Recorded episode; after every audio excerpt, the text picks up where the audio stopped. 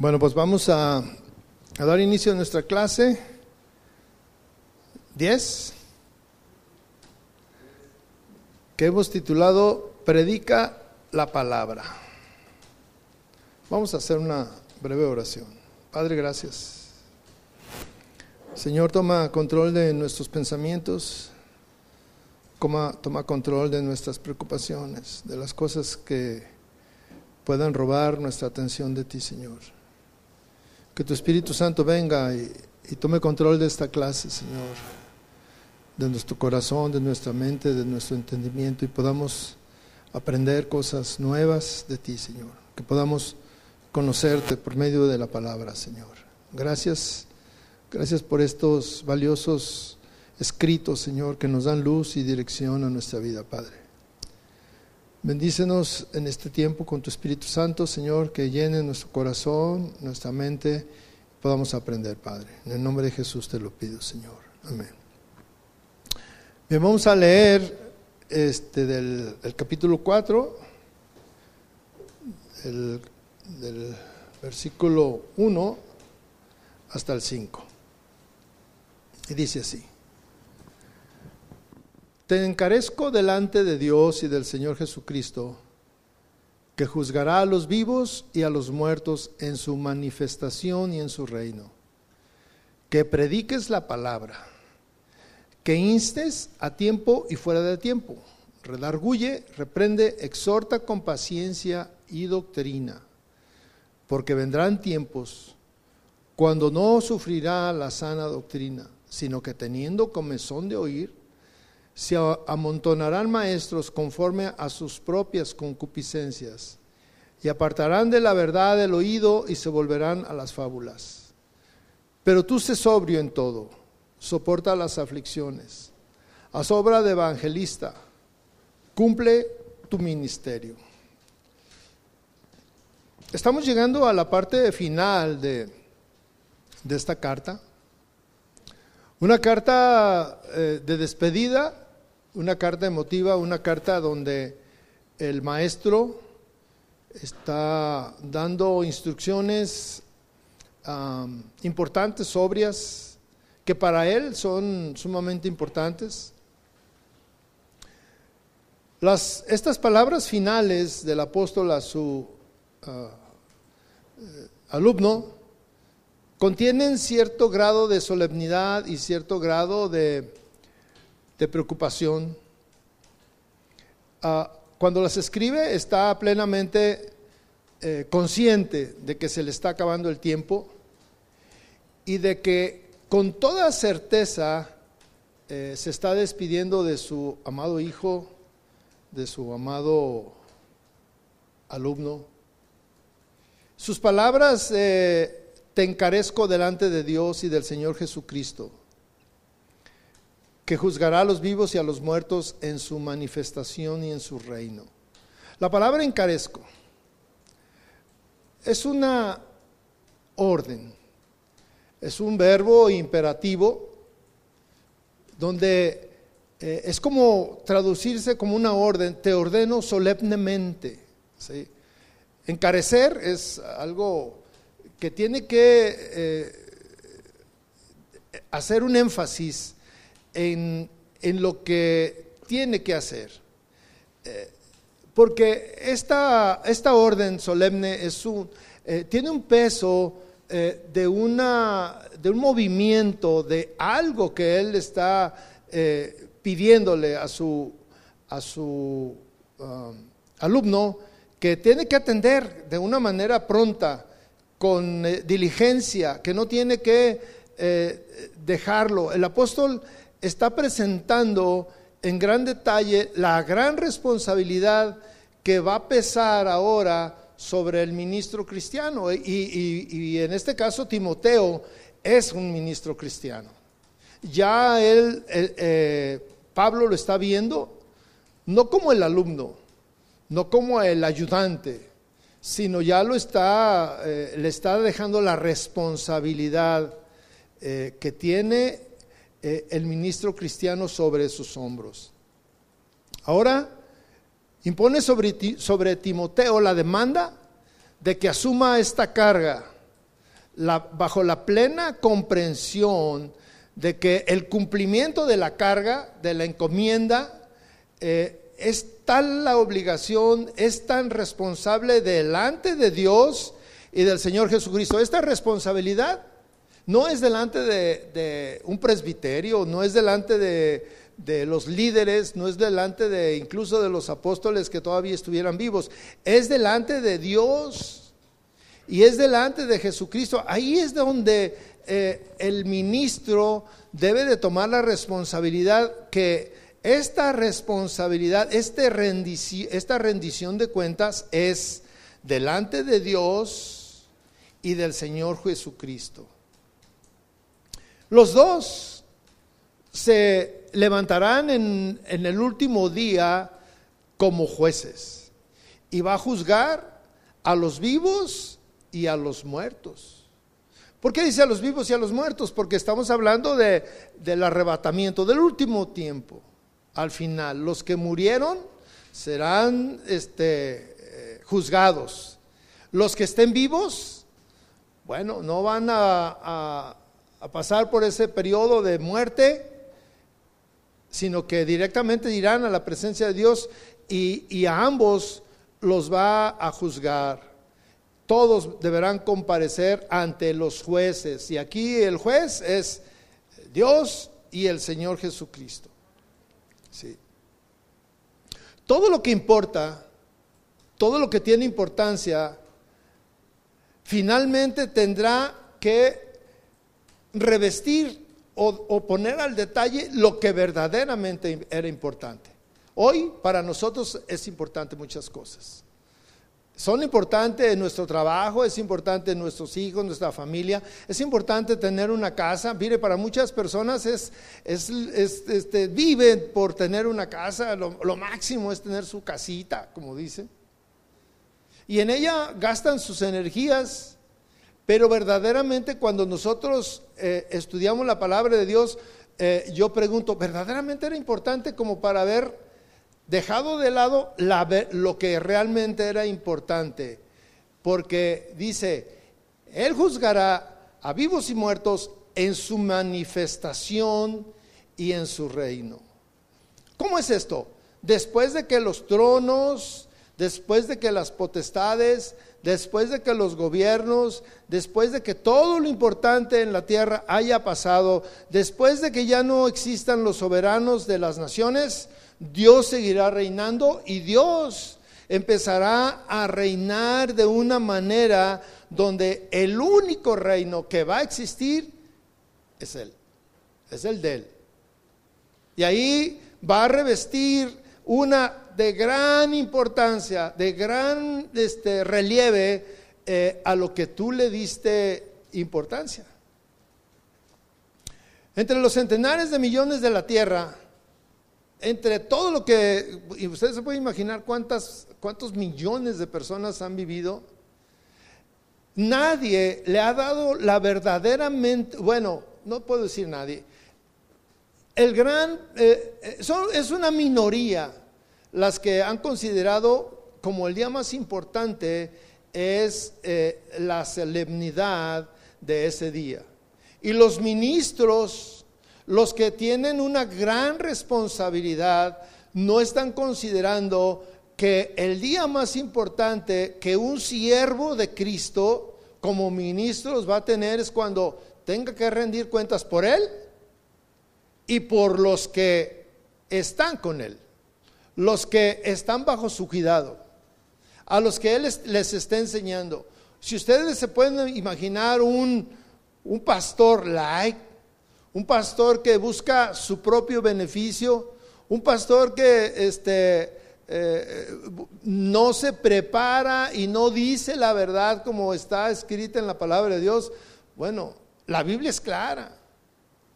Tendrán mayor juicio porque tienen mayor responsabilidad. Sí. Después de estas importantes consideraciones, aquí fíjense cómo el maestro al despedirse le está diciendo a su alumno, ten mucho cuidado porque vendrá el día más importante donde el Dios juzgará a vivos y muertos y en los cuales tú estarás ahí como eres un ministro. Tú eres un ministro y Dios te va a tomar cuentas.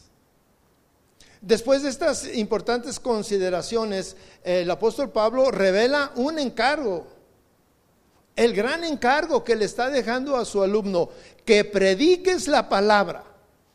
Esto es fundamental para él, que prediques la palabra. ¿Cómo? Debe de haber una pasión, debe de haber una, una preocupación, debe de haber una responsabilidad, debe de haber un, un, eh, un celo. Y le dice cómo debe de predicar la palabra. Que instes. ¿Qué es instar? Que urjas, ¿sí? que apresures, ¿sí? a tiempo y fuera de tiempo. Es decir, en todo tiempo, porque es a tiempo, bueno, en el momento preciso, y fuera de tiempo, bueno, cuando no es el tiempo. O sea, al final de cuentas es un juego de palabras, pero es siempre. Es siempre. ¿sí? Redarguye. Mire, aquí estamos hablando de lo que significa la palabra de Dios. Todo lo que un pastor debe de hacer. Al tener y tomar la responsabilidad con esa pasión de que es que el asunto no es de que tengo una iglesia de dos mil, de cinco mil. Entre más crece el número, ¿qué pasa con el pastor? Más responsabilidad. Es una gran responsabilidad. Y la verdad, la gran mayoría de los pastores, y me voy a incluir ahí, no consideramos esa gran responsabilidad. A muchos les llena de orgullo, de vanagloria, decir, tengo una iglesia la más grande de la ciudad, este, soy el pastor más este, carismático, vienen de todos lados, bla, bla, bla.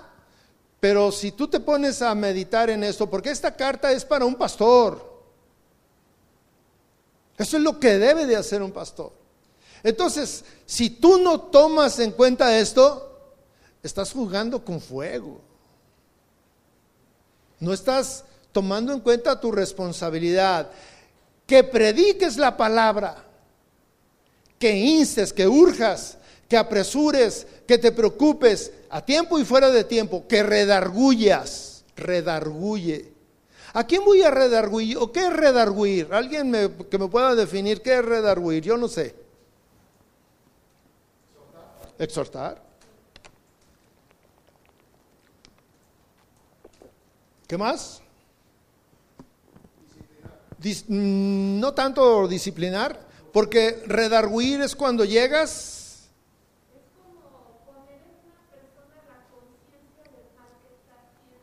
presentarle su, lo que está mal, o sea, llegar, o sea, quiero que quede un concepto claro aquí en nuestro, nuestro entendimiento, ¿no? O sea, redarguir es, por ejemplo, enfrentar y decirle, oye, amonestar, ¿sí? Este, eh, mostrar el error con la palabra.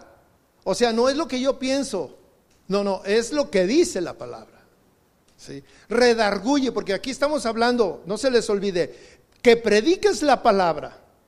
Entonces, al predicar la palabra, le dice, redarguye con la palabra.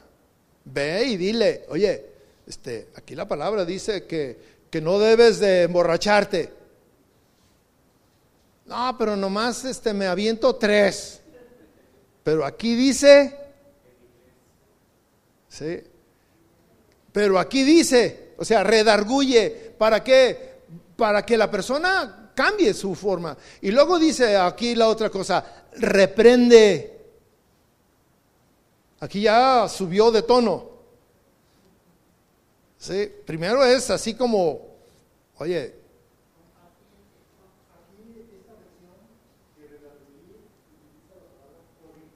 corrige. Sí, o sea, es, es eh, mostrar para que la persona se dé cuenta y y, y, cambie. Pero aquí ahora dice, reprende. O sea, el siguiente paso es reprende. ¿Qué es reprender? Pues sí, nos queda claro, ¿verdad? Regañar, este.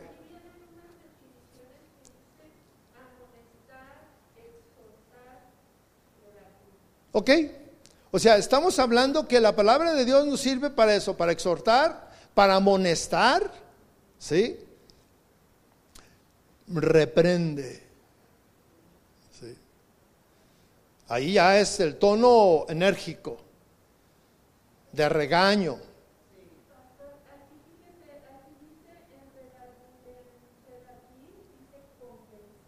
Sí, sí, sí, sí. O sea, a la hora que le muestras es para que cambie. O sea, lo, para convencer de que hay una desviación. Y, y regreso al camino. Ahora fíjese como dice, después de reprender, exhorta con toda paciencia. La verdad es que el pastor tiene que tener un gran dominio propio porque es exhorta con paciencia. Y a veces se encuentra el pastor con gente necia. Se encuentra gente que dice, es que esto es así, yo lo veo así, y tienes que convencer. Pero la exhortación con paciencia dice, con paciencia y doctrina. O sea, no es con mis conceptos, no es con mi manera de ser. ¿Sí? Para el apóstol, Pablo, la palabra, eh, bueno, la palabra, lo que dice, prediques la palabra, era, era presentar el mensaje eh, donde presentaba a Cristo como el redentor, ¿sí? Como el Salvador, como el Señor. Esta sería la sustancia, esto que yo les acabo de decir es la sustancia de la predicación cristiana para que la persona este, entienda, eh, eh, se dé cuenta de dónde está. La, frase donde dice que instes a tiempo y fuera de tiempo, en la versión popular también dice que insistas en el momento oportuno y aun cuando no sea el momento oportuno, pero que insistas. Y aquí hay un, aquí hay un sentido de urgencia que debe de caracterizar a nuestra predicación. ¿De qué nos sirve conocer teología? ¿De qué nos sirve conocer exégesis? Y a veces cuando yo, cuando yo este, escuchaba eso de exégesis, hasta me daba flojera ir a, hasta buscar la, la definición porque decía, esas cosas son bien rebuscadas. ¿sí? Pero es sumamente importante. Hay una urgencia de que las personas se den cuenta de, de una manera sencilla, porque así predicaba Cristo, de una manera sencilla, con ejemplos que todos conocían. ¿Sí? ¿En dónde está su vida? ¿En dónde estás? Eso es sumamente importante. El pastor le están dando la, le están dejando la responsabilidad de redarguir, de reprender, de exhortar. Y, y esto debemos de considerar que el pastor debe de inculcar en sus oyentes la disposición, porque todas estas este, acciones eh, van dirigidas a que nuestros oyentes, o, o que logremos que en nuestros oyentes, nazca la disposición de responder a la palabra en obediencia. ¿sí? Responder a la palabra en obediencia con la predicación, con el redarguir, con el exhortar, con el reprender. No es que se vayan, no, es que haya en ellos una disposición de responder a la palabra. Cuando la palabra te muestra que estás en pecado, no es para que te esté eh, condenando, no, sino te está mostrando para que tú respondas de una manera positiva a un cambio. ¿Sí?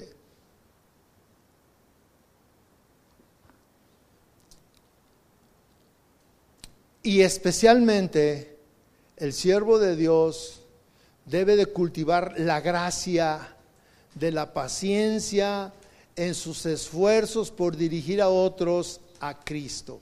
Esa paciencia, o sea, eh, el pastor debe de, trabajar, le está diciendo que debe de desarrollar esta virtud eh, del Espíritu, este fruto del Espíritu que es la paciencia, porque el trabajo que va a desempeñar es eh, mostrar, eh, lograr que con sus esfuerzos de paciencia, de estar ahí una vez y otra vez y otra vez, a Cristo es dirigir a las personas a Cristo no a Él, a Cristo.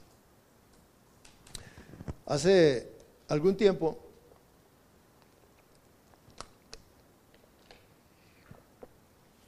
había una señora que cada semana me buscaba y siempre me decía, ay pastor, este, otra vez vengo con el mismo problema. Y me empezaba a decir, yo sabía cuál era su el mismo problema tenía problemas con ella, tenía problemas con sus hijos, y luego me decía, ¿qué hago con mi hija? Es que mire, hace esto y esto y esto y esto. ¿Qué hago con mi hijo? Mire, hace esto y esto y esto y esto. Y, pues llega un momento en que, que dices, pues los hijos no cambian porque hay una, hay una, un ambiente ahí negativo entre, ella estaba sola, entre ella y sus hijos, y, y esto pues, se necesita. Pero llegó un momento en que yo la veía que venía, y yo decía, ay, viene otra vez esta hermana. Y luego no la podía cortar. Y me repetía lo mismo, y me repetía lo mismo, y me repetía lo mismo. Y yo decía, ay, Señor.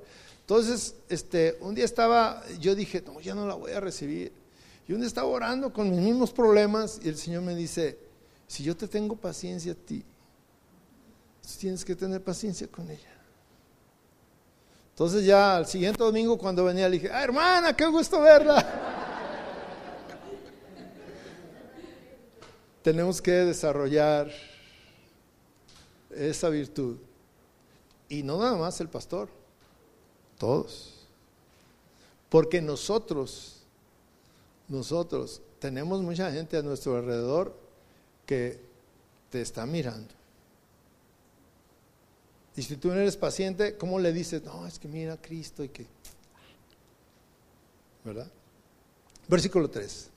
Porque vendrán tiempos cuando no sufrirán la sana doctrina, sino que teniendo comezón de oír, se amontonarán maestros conforme a sus propias concupiscencias, y apartarán de la verdad el oído y se volverán a las fábulas. Pero tú sé sobrio en todo, soporta las aflicciones, haz obra de evangelista, cumple tu ministerio.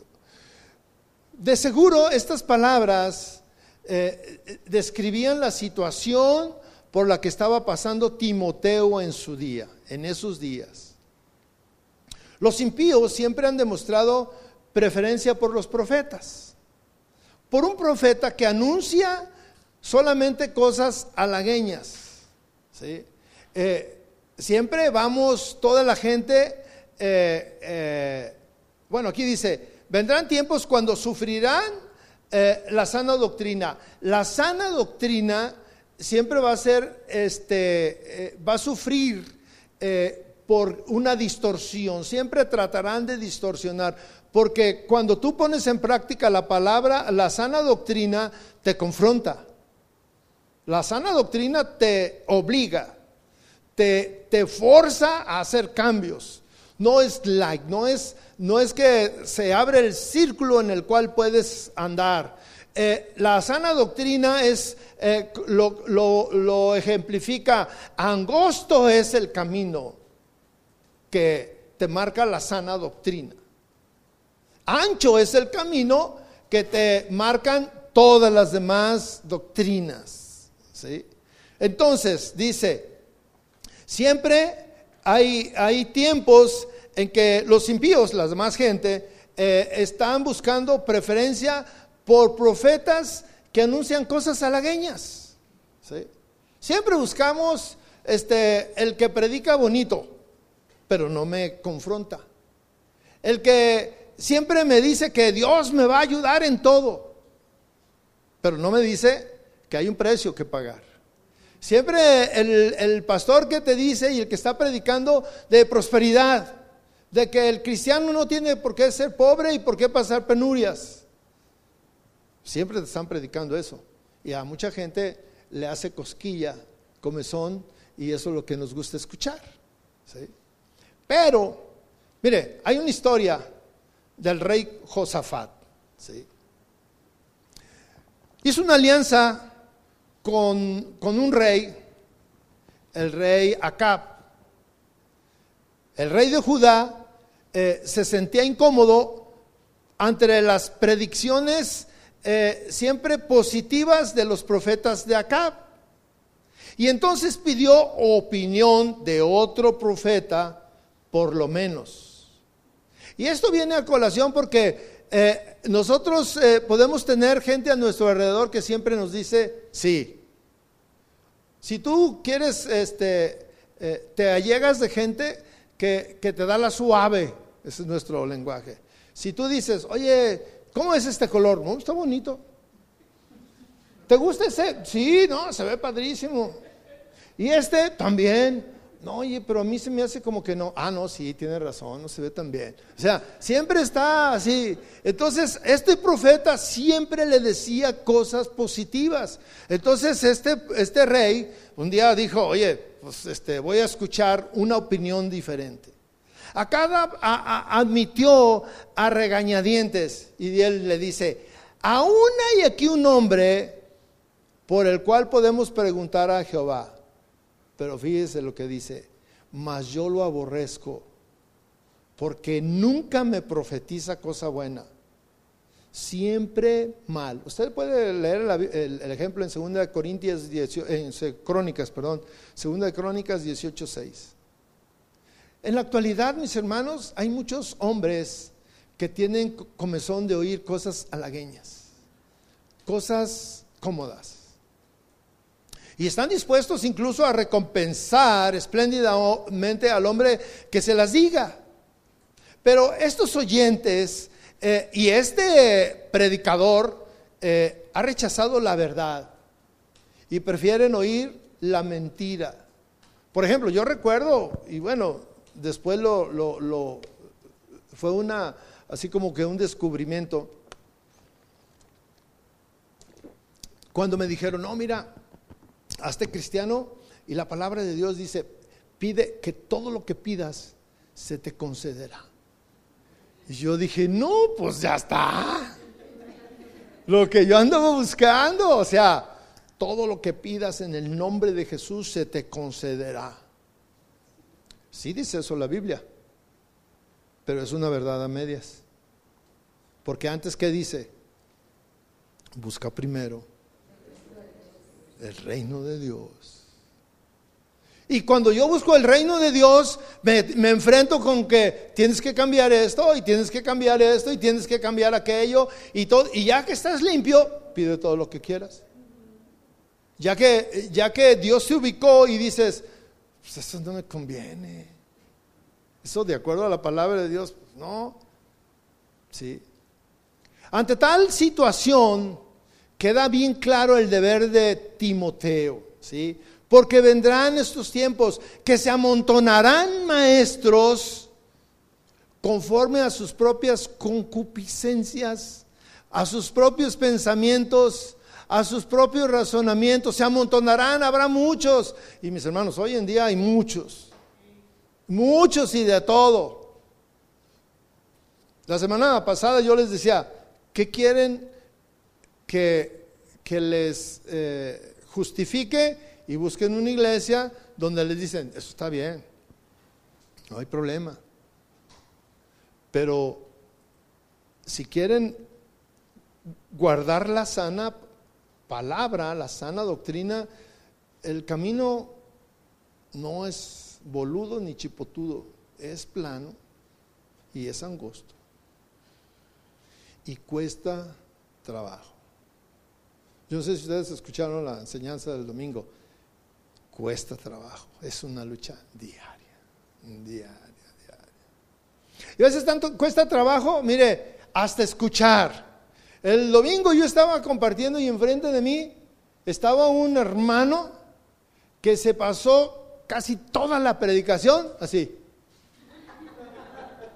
Así estaba. Yo lo veía y hasta me volteaba para un lado y para otro y no lo quería ver y ahí estaba. Y en un ratito como que agarró la onda, iba solo, porque había un lugar a un lado y, y, estaba solo. Y luego como que, y al rato yo volteaba y ya estaba otra vez así. Y decía,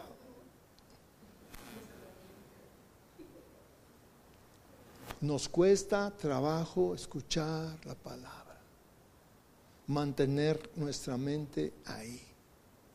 Porque vendrán tiempos que la palabra sufrirá y habrá muchos hombres que, muchos maestros, fíjese, muchos maestros. Estaba, estaba viendo ahí en la televisión que una marcha, este, creo que aquí, que pura gente desnuda. Algo así, ¿no? Y luego entrevistan al líder.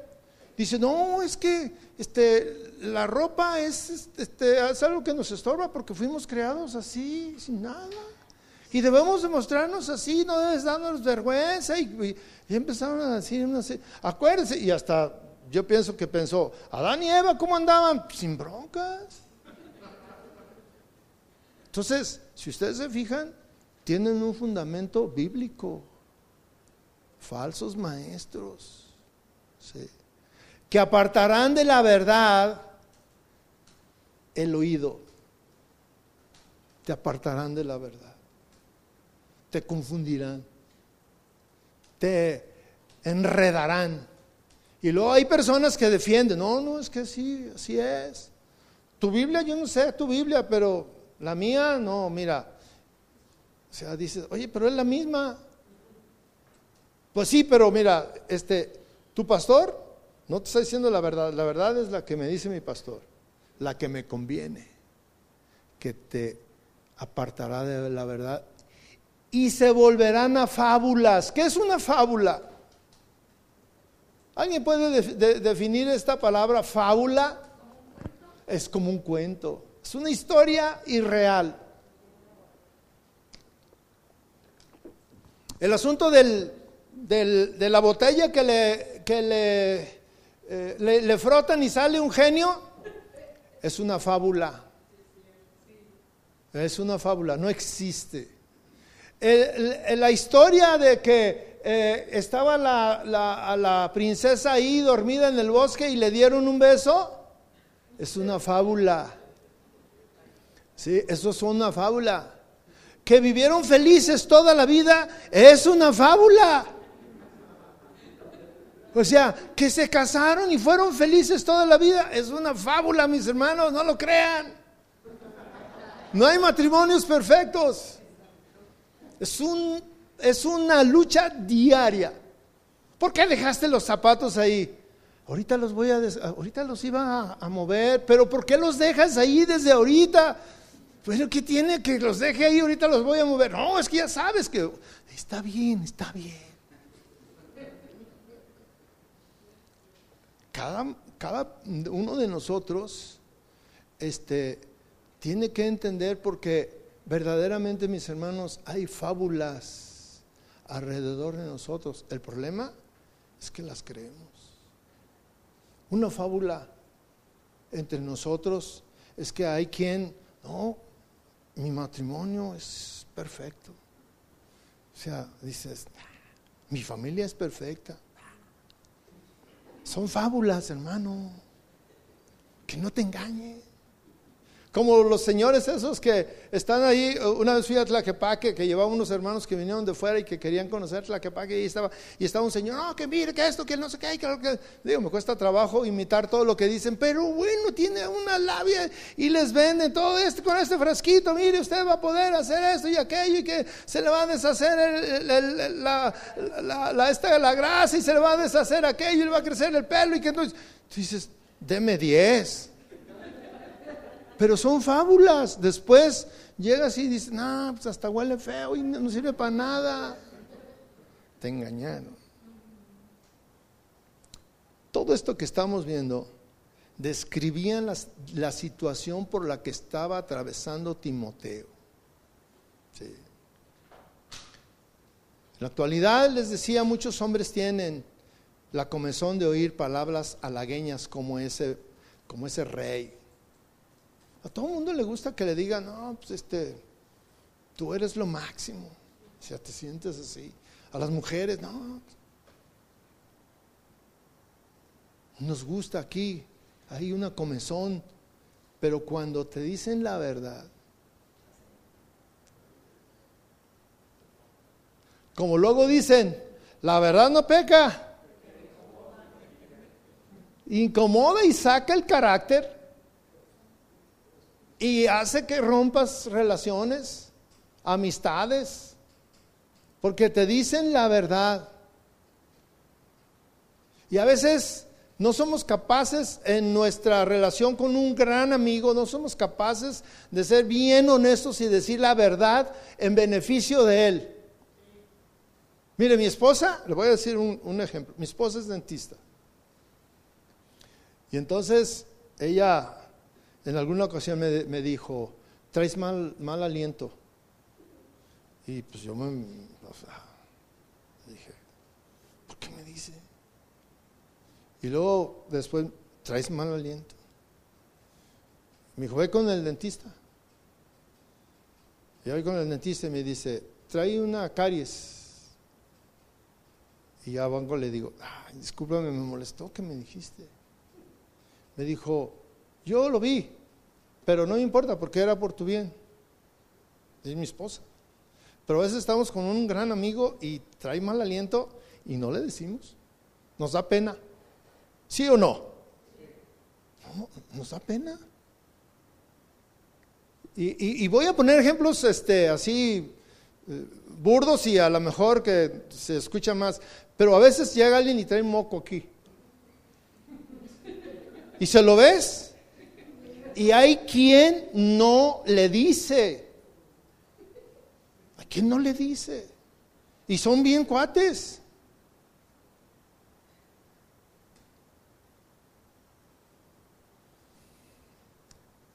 Prefieren que la mentira prevalezca en las cosas espirituales. Cuando alguien te ve que estás haciendo algo mal, ay, a mí me da pena decirle. Y lo vienen con el pastor y te dicen, oiga pastor, es que fíjese que tengo un gran amigo, que, pero está haciendo esto y me da pena decirle, usted dígale. Te echan a ti la bronca. Pero está bien. Ante tal situación, queda bien claro el deber que tiene Timoteo. Pablo se lo dice, pero tú se sobrio en todo. ¿Sí? O sea, está hablando de esos hombres que van a venir a engañar, pero dice, pero tú se sobrio en todo. Soporta las aflicciones, a sobra de evangelista, cumple tu ministerio. Es decir, tú no pierdas la cabeza ante ninguna circunstancia. Esto lo traduce la nueva versión internacional. Pablo exhorta al joven Timoteo a estar alerta, una alerta constante, porque el propósito es servir a Cristo, tanto en su corazón como en su cerebro, con una meta, que ninguno de los que están en su iglesia se pierda. Ese es el propósito. La obra evangelística bien puede sugerir un orden especial del ministerio en la iglesia primitiva, porque recuerden que aquí estaba la iglesia primitiva y, no había muchas iglesias en muchos lados, eran contadas las iglesias cristianas y tenían que hacer una obra evangelística e intensa, tener misioneros evangelistas que fueran a, evangelizar, a profetizar, a, atraer a la gente, ¿sí? Es importantísimo lo que le está diciendo. Te encargo, ¿sí? Este encargo mm, parece sugerir una, una actividad intensa eh, eh, y, y, este, este encargo es como una orden militar, un principio de militar la mejor defensa es el ataque. Y el evangelismo es atacar. Cuando tú estás haciendo obra de evangelismo, estás atacando a, los pensamientos, estás yendo a las, a las, tradiciones, estás yendo a la cultura, estás descifrando la mentira, estás, la estás descubriendo. La proclamación del mensaje de salvación debe de ser con pureza, con rigor y debe de ser clara para no confundir y mostrar claramente el propósito del Señor. Y le dice, esto es bien importante, cumple tu ministerio. Cumple tu ministerio. Versículo 6 dice, ¿hasta aquí hay alguna pregunta, duda? ¿Todo bien? Ok, versículo 6 dice, porque yo ya estoy para ser sacrificado y el tiempo de mi partida está cercano. He peleado la buena batalla, he acabado la carrera, he guardado la fe. Por lo demás me está guardada la corona de justicia, la cual me dará el Señor juez justo en aquel día, y no solo a mí, sino también a todos los que aman su venida. Una despedida. Hay una una clase de lealtad valerosa que el apóstol trata de inculcar y se vuelve más necesaria estas palabras ante la inminencia de su, de su destino final y fatal, porque yo ya estoy para ser sacrificado. Qué intensas palabras. Cuando alguien reconoce, yo estoy para ser sacrificado.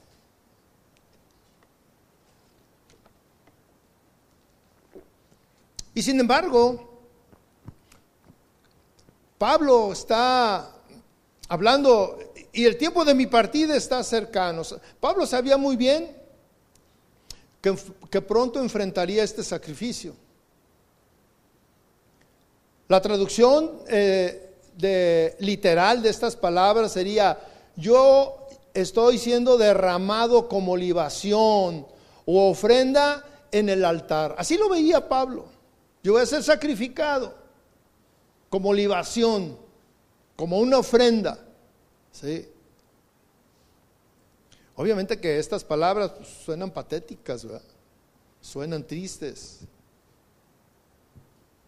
Porque aunque somos cristianos y tenemos fe en Dios y, confiamos en Él, de cualquier manera este, tenemos sentimientos y tus sentimientos te, te llevan a sentir desesperación, tristeza, angustia, este, ah, intranquilidad. O sea, por un lado sabes que hay un gozo de decir, bueno, en mañana tal vez, y la incertidumbre de que no sabes si mañana te van a sacrificar, o en media hora, o no sabes, hay una intranquilidad. No te puedes dormir a gusto y decir, ah, pues faltan 20 años, pues no hay bronca. No, sabes. El tiempo de mi partida está cercano. El Pablo está evocando la imagen de un barco levantando las anclas. O tal vez de su, en su pensamiento la idea de un soldado levantando su campamento. Pablo, sin embargo, no se siente abrumado ni abatido por la suerte que le espera. La espera con calma, entendiendo. Y pone, eh, eh, eh, vienen de nuevo los, los ejemplos que siempre en su lenguaje usaba. El, el ejemplo del militar, el ejemplo de los juegos atléticos. He combatido en un noble combate. ¿sí? La Biblia al día hace una traducción de esta primera cláusula que dice, he batallado larga y arduamente por él. Un ejemplo militar, he batallado, he peleado la buena batalla. Pablo era militar, por eso lo menciona así. Y, algo que le encantaba, yo creo, y que hacía era, era un atleta. Y ya ha llegado al final de la carrera este es el ejemplo de un atleta, ¿sí? Este testimonio, estos dos ejemplos, no nos hablan de lamentaciones, sin embargo, nos hablan de esfuerzos, de sufrimientos, ¿sí? Y al final cierra este pensamiento, he guardado la fe. Para él era sumamente importante guardar la fe aún en la batalla o aún en la carrera, según el ejemplo que, escogieran. He guardado la fe, he guardado la batalla.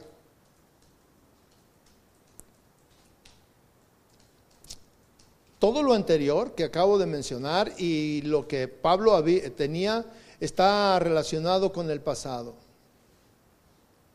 Si el, si el apóstol hubiera terminado aquí la carta, estaría bien, porque dice, he guardado la fe se ha cumplido. Como le está diciendo a Timoteo, que cumpla, eso lo está este, animando, instando a que cumpla con el ministerio, con la responsabilidad que le dieron. Y aquí se pone él como ejemplo, he, he peleado la batalla, he terminado la carrera, he guardado la fe. Y viene ahora la recompensa de todo ese esfuerzo que hizo en su vida, en, su recorrido por este mundo. ¿sí? Aquí está hablando también del tiempo futuro, de lo que él sabía que le esperaba.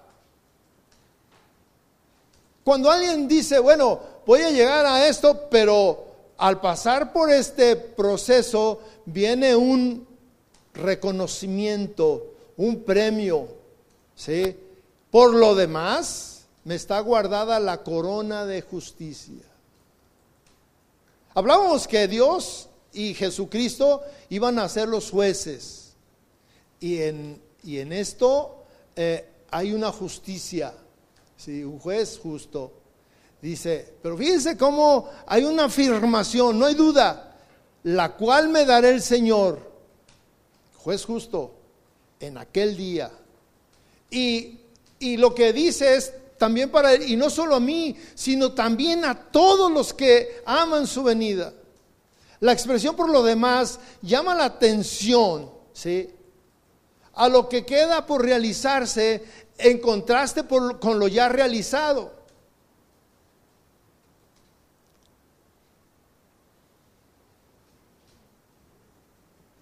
Cuando habla la corona de justicia, sigue con su imagen la idea de la carrera atlética. Siempre en la carrera atlética había una corona, una corona de guirnaldas de olivo, hojas de olivo. Eh, esto representaba la corona de justicia. La corona sigue perteneciendo a la, a la justicia y es la recompensa a los justos. La expresión en aquel día se refiere al día del juicio y a las recompensas finales. El día del cual le recordó a Timoteo en el primer versículo de este, de este capítulo. Aquí hay un consuelo, mis hermanos, en estos versículos que estamos hablando. Eh, hay un consuelo a los corazones de los creyentes eh, que, que no encuentran eh, en, su, eh, en, su, entorno un, un, espíritu triunfante, los que, los que dudan, los que a veces eh, se sienten débiles, que no pueden. Aquí el apóstol Pablo está animando a todos a luchar, a correr la buena batalla, a, a terminar la carrera. Hay una, una animación, una motivación de decir, vamos a, a, llegar a ese día, pero por lo demás, o sea, por todo lo pasado, pero viene algo fantástico. Lo que Dios nos va a dar, el Padre y el Hijo, el reconocimiento. Y este, eh, esto mismo que él decía, fíjense la cuestión, yo estoy por terminar mis días. Y lo que sigue es que cuando eso suceda, Dios me va a dar la corona. O sea, me va a recompensar. Y dice, y no solo a mí, sino a todos los que aman su venida. Esta es una E, esta es una esperanza que podemos experimentar todos y guardar todos. Y a veces esos sufrimientos de que decimos, este, le estoy batallando mucho, pero hay una corona allá. Me voy a abstener de esto, me voy a abstener de aquello, me voy a guardar de esto. Es difícil, es difícil, pero hay una recompensa allá. ¿Ok? Voy a llegar hasta aquí. Vamos a tomar un receso y continuamos. ¿Ok?